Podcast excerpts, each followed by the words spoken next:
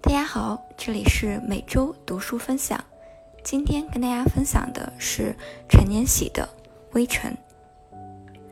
很难想象，这是一本矿工诗人写的书，笔触之细腻，情感之丰富，让我不禁动容。书中那些关于生命的思考，关于亲情的感悟。关于几代人教育的深思，关于底层人民梦想的追逐与现实的无常带去的无尽深渊，几度让我潸然泪下。他写奔波，其实人的奔波不过是黑发追赶白发的过程。我们想想，有什么不是为了活着呢？那些年背井离乡，与父母之间隔着山水之远。却也因此成为彼此人生牵绊的开始。黑发奔波不停，不过是想白发慢慢，可任凭拼命追赶，白发始终加速奔向死神。就像夸父逐日，追赶不上，才是他永恒的主题。他写父辈，父亲这一辈人，用肩膀。担起过一方民生所需，一根扁担连通过一个时代物质与生活的传递。读懂上一代人残缺又丰富的人生，才是下一代人最基础的课程。一代代人的发展，总伴随大时代背景的繁荣兴衰。上一代人衣食担保，一贫如洗，如今食以果腹。衣以蔽体，却也要如牛负重，被房子、工作近乎压垮。我们自认自己过的是生活，但在那些跑在我们前面的人看来，也不过仍是生存。如果在纵观所有不同辈的前后人，会发现，我们虽身处当代，既是感恩前人栽树，后人乘凉，却也心怀一种不甘。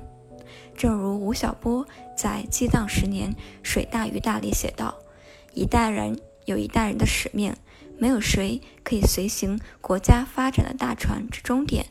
然而，每代人离去之时，均心怀不甘和不舍；而下一代人感念前辈，又注定反叛。”他写世界，那一年，母亲开始白发满头。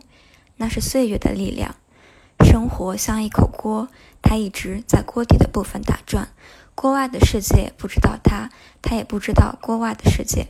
这是作者母亲的世界，而我会把这口锅用来形容我的老家。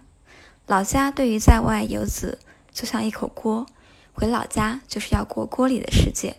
但看过锅外世界的人，又怎会轻易甘愿？他写叛逆。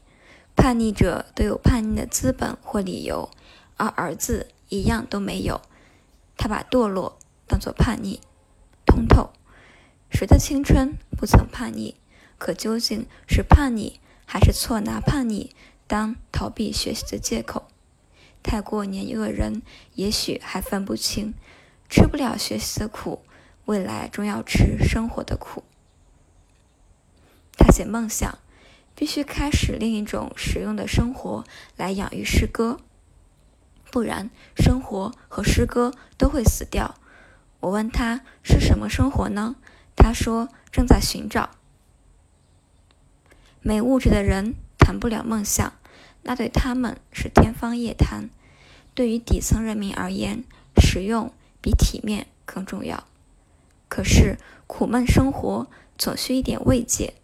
梦想有了它的价值，养不起梦想，那就先养活生活，生活浇灌梦想，梦想驱散生活的苦闷。这是矿工诗人的诗意，也是人生苦难中迸发出来的诗意。愿我们即使身处沼泽和污泥，也能心系山川和湖海。感谢收听，这里是每周读书分享。我们下期再见。